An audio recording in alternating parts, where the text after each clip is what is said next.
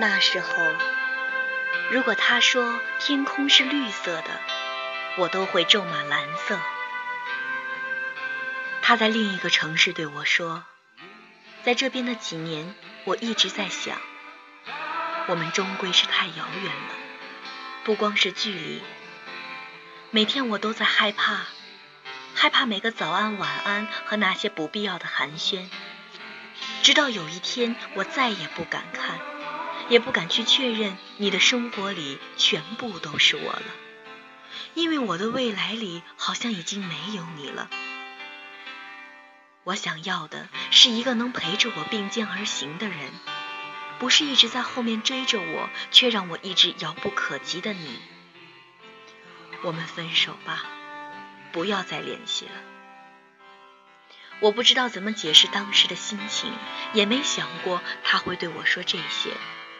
好像一直以来我的坚持都像个玩笑，所有人听得聚精会神，可一笑了之之后，就各自走出了这场游戏，只留下一个讲故事的我在原地自言自语。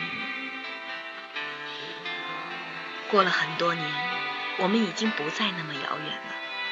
他在联系我，是邀请我参加他的婚礼，我没去，一个人回了母笑。那一年，见证我们第一次阴差阳错牵手的操场已经杂草丛生，荒废了很久的教学楼被一家公司买下来，改成了仓库。回忆也像堆放在里面的货物一样，被铺上了灰尘。我走到那棵树下，挖出了小时候我们一起埋下的许愿瓶，两张字条上写着：“他今生非你不嫁。”我要他一辈子幸福。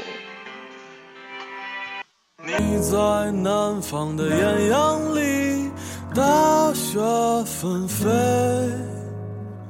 我在北方的寒夜里，四季如春。如果天黑之前来得及，我要忘了你的眼睛，一生。做不完一场梦，他不再和谁谈论相逢的孤岛，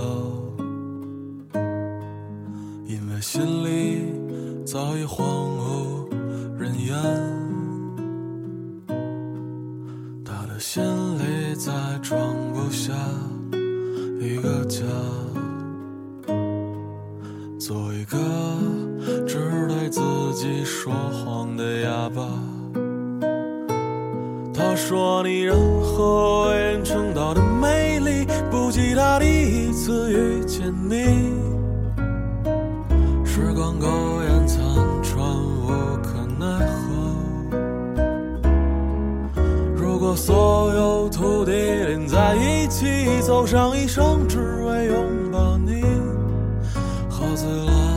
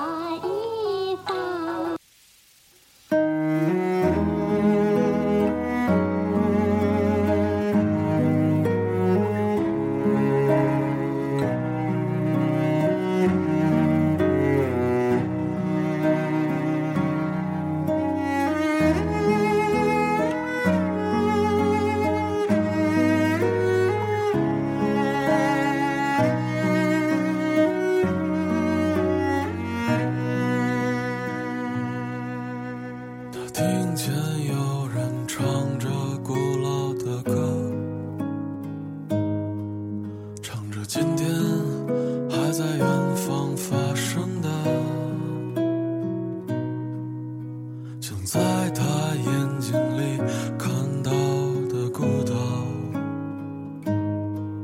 没有悲伤，但也没有花朵。你在南方的艳阳里，大雪纷飞；我在北方的寒夜里，四季如春。天黑之前来得及，我要忘了你的眼睛，穷极一生做不完一场梦。你在南方的艳阳里，大雪纷飞；我在北方的寒夜里，四季如春。